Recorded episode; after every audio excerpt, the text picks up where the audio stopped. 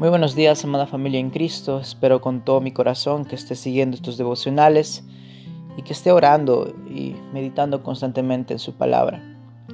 Eh, vamos a continuar con nuestros devocionales del libro de Romanos. separe su tiempo, su corazón para poder escuchar los audios y poder entenderlos también. Oremos. Padre amado que estás en el cielo, te doy gracias por regalarnos este hermoso día en el cual podemos abrir tu Biblia y, y acercarnos a ella. Guíanos, Padre, siempre a toda verdad, encamina nuestros pasos. Queremos ser hijos tuyos, obedientes a tu palabra. Muéstranos el camino en el nombre de Jesús, nuestro Señor y Salvador. Amén. Eh, toda esta semana estuvimos, bien, semanas y meses estuvimos hablando de la condición del hombre y, y Dios lo salva y lo declara justo. Y después del capítulo 5, el apóstol Pablo habla acerca de los resultados de la justificación y uno de los resultados de la justificación es que ya no estamos bajo la ira de Dios, ya no somos objetos del enojo de Dios. Otro resultado de, esta justificación, de esta salvación, es que eh, nuestros pecados no son perdonados. Y empieza a hablar acerca del primer Adán, cómo el pecado entró por un solo hombre y luego la transgresión a todos nosotros. Es por eso que todos nacemos pecadores. Cuando eh, los psicólogos cuando ven a, un niño dicen que el niño es puro, limpio, cuando las personas de, afuera ven a los niños y dicen, no, este niño no, como no puede tener pecado, es un angelito del Señor. Eh, y la verdad es esta, queridos hermanos, los niños nacen con pecado. El, pecado, el egoísmo gobierna sus corazones. Eh, son egoístas por naturaleza.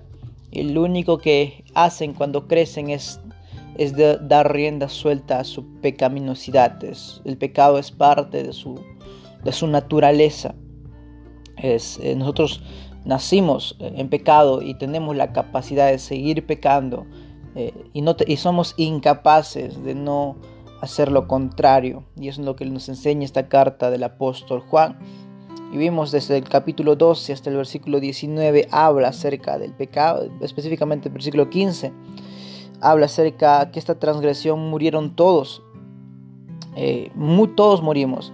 Y después en el versículo 16, así, y con, y con el don no sucede con el que, caso del, que, del uno que pecó, porque ciertamente el juicio vino a causa de un solo pecado para condenación, dice. Ahora todos somos condenados gracias al pecado de Adán.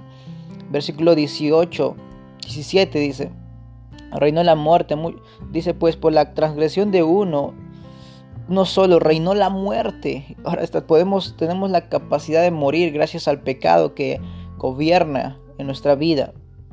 Así como por la, así como por la transgresión de, de uno vino la condenación para todos, de la misma manera por la justicia de uno vino a todos los hombres la justificación de vida.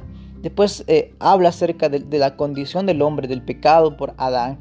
El hombre nace en pecado, no puede salvarse a sí mismo, ya nace muerto en sus delitos y pecados, no es, nace incapaz de salvarse a sí mismo y después habla acerca de que recibe vida a través de Cristo, que recibe restauración a través de Cristo, que recibe la salvación a través de Cristo, porque el hombre es impotente de salvarse Asimismo es lo que quiere el apóstol Pablo dar a enseñar, que el hombre está muerto en sus delitos y pecados. Y empieza a hablar acerca de esta justicia de, Cristo, que es el segundo Adán, que es la segunda, es el, ahora por, si, por, si por Adán entró el pecado, por Cristo entró la vida para todos, entró la, la salvación para todos, por Cristo entró eh, la restauración para todos y todos tenemos entrada al Padre gracias a lo que hizo Cristo Jesús en la cruz del Calvario. Y versículo 21, para que así como el, que el pecado reinó para la muerte, así también la gracia reine por la justicia para vida eterna mediante Cristo Jesús, Señor nuestro. Ahora esta persona que ha sido perdonada por sus pecados, el pecado le, le reinaba para muerte, pero esta persona que ha sido perdonada ahora vive para la justicia y por la justicia. Para ser un hijo obediente, un hijo realmente eh, que viva en obediencia, en santidad, en amor a sus hermanos, gracias a la muerte de Cristo Jesús en la cruz del Calvario por nuestros pecados.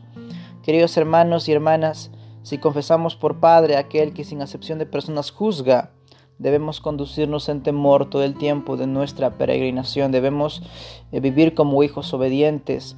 Debemos eh, ocuparnos de nuestra salvación con temor y temblor.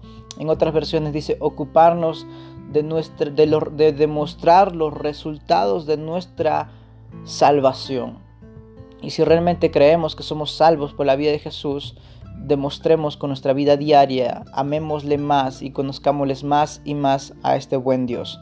Le animo con todo mi corazón a que podamos seguir meditando en estas cartas, en esta carta de los romanos. Oremos, Padre, te doy gracias por regalarnos este hermoso día, guíanos siempre a de verdad, en el nombre de Jesús. Amén. Muchas bendiciones, querido hermano y hermana.